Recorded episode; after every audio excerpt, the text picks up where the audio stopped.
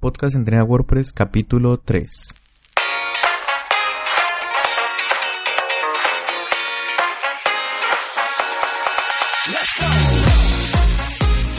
Bienvenidos al podcast Entrena WordPress capítulo 3.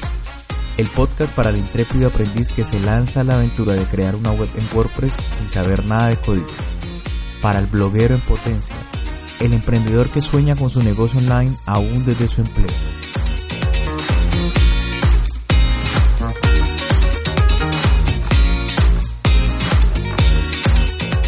Hola a todos y bienvenidos a este capítulo 3 en donde hablaremos acerca de los hosting y dominios.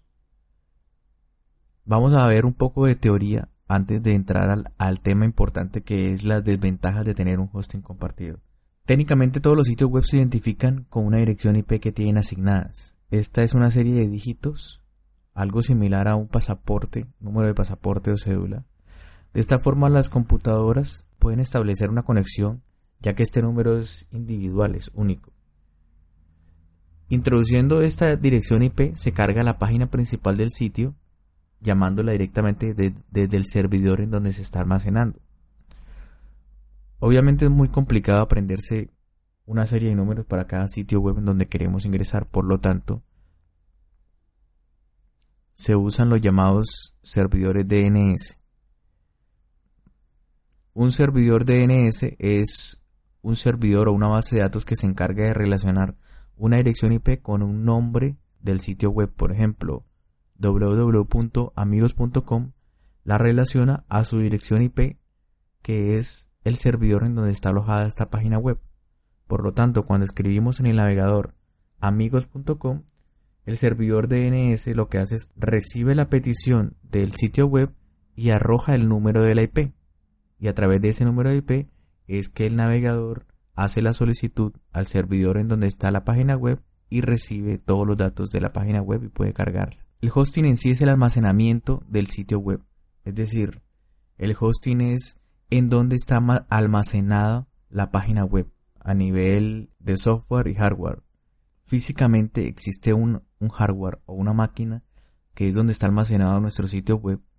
Esa máquina se le llama servidor y esa máquina está asociada a este dominio o a esta dirección IP. El hosting o, lo que nosotros compramos o lo que nosotros alquilamos para guardar nuestro sitio web es un espacio en ese servidor. Dependiendo de los planes que compremos, va a ser el espacio amplio, va a ser limitado, va a ser ilimitado, etc. Ya todo depende de las especificaciones con que compremos este hosting. Entonces, tenemos de que el hosting es el almacenamiento o el sitio o el servidor en donde está almacenado todos los datos de nuestro sitio web. El dominio es la dirección o identificador único que está relacionado a ese servidor.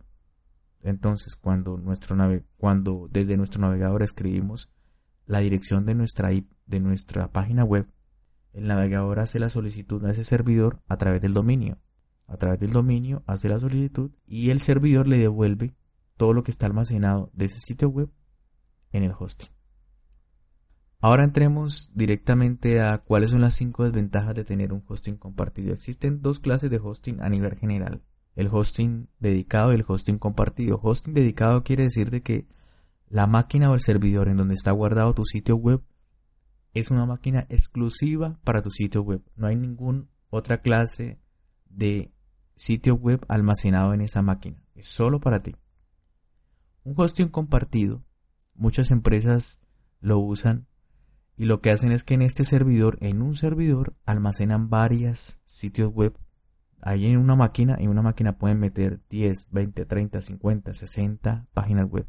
Obviamente, como un servidor está asociado a un dominio o a una dirección IP, quiere decirte que a esta dirección IP están asociados todos los sitios web que están en ese servidor. ¿Por qué hacen esto? Porque lo que hace esto es que hace que los costos se aminoren. Entonces un hosting viene siendo mucho más, más y más económico. Porque se divide la capacidad, se divide el desempeño, se divide el almacenamiento, todo de ese servidor dentro de las partes que están o dentro de los sitios web que están incluidos en esa, en esa máquina. Vamos a ver entonces las cinco desventajas de, de este hosting compartido.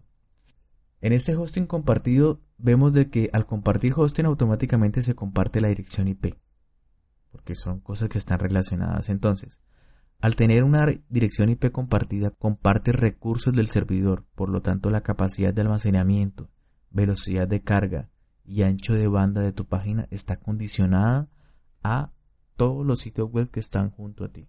Es decir, si hay un sitio web que está dentro de tu servidor que está acaparando todo el almacenamiento, toda la velocidad, todo el ancho de banda de, ese servidor, la carga de tu sitio web y la accesibilidad a tu, sitio, a tu sitio web se va a ver limitada. Segundo, al compartir la IP o al tener este, este problema de, de hosting compartido, Google puede calificar tu IP como spammer y puede bloquearlo o puede reportarlo a unos blacklists. ¿Por qué puede hacer eso? Tal vez alguno de los sitios web que están de vecinos junto a ti puede que esté enviando spam a direcciones IPs.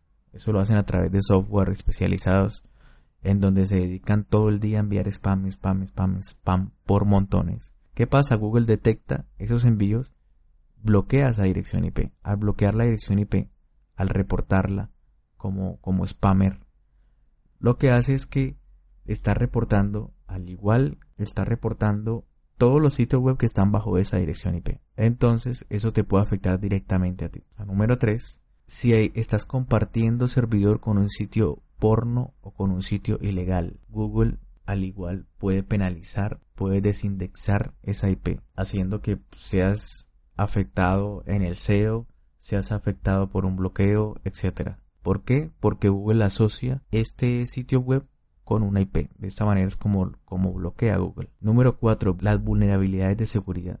Muchas veces, y eso es algo que, que es muy criticado para los sitios web de WordPress, WordPress tiende a tener muchas vulnerabilidades de seguridad, a ser inseguro. ¿Qué es lo que pasa? Si hay un sitio web que está vecino con el que tú estás compartiendo servidor, puede ser hasta tu mismo sitio web, en el cual tiene vulnerabilidades de seguridad y hay hackers que pueden entrar a través de tu sitio o a través de otro sitio web de tu servidor, pueden tener acceso directamente al servidor. Es decir, a través de cualquiera de esas web, de estas 50, 40 web que comparten un servidor, un hacker puede entrar al servidor y puede pues hacer extragos. Entonces, eso puede afectar directamente tu sitio web y toda la información que, tiene tu sitio web. Y la número 5 es que no tienes acceso a la carpeta raíz del servidor, por lo tanto no podrás acceder a ciertas configuraciones y updates del software de tu servidor. Un ejemplo, si quieres actualizar la versión del PHP, esta, esta opción no la vas a tener habilitada si tú tienes un servidor compartido. Entonces, a nivel general, estas son cinco desventajas que puedes tener, cinco problemas que puedes tener a la hora de tener un hosting compartido. Existen maneras de verificar si compartes un hosting. En las notas del programa les voy a dejar un link de una página que se llama DNS Queries, una aplicación en donde puedes ingresar tu dominio y ahí puedes ver con qué páginas y con cuántas páginas estás compartiendo un hosting o compartiendo el IP. También les voy a dejar un, un enlace que es donde pueden verificar si su IP está reportada en alguna de las blacklists y hasta la opción de que, de que puedas deslistarte o que puedas solicitar de que sea retirado esas blacklists, dependiendo de cuáles. Entonces, eh, cualquier pregunta que tengan, pueden eh, consultármela a mi email pierre@entrenawordpress.com. Te doy gracias por seguir nuestro podcast. Tienes toda la información de este tema y mucho más en entrenawordpress.com. En Twitter estamos como arroba entrenawordpress, en donde pueden escribirme sus sugerencias y preguntas. Un saludo a todos y recuerden que WordPress es solo un pretexto para hacer lo que más nos apasiona.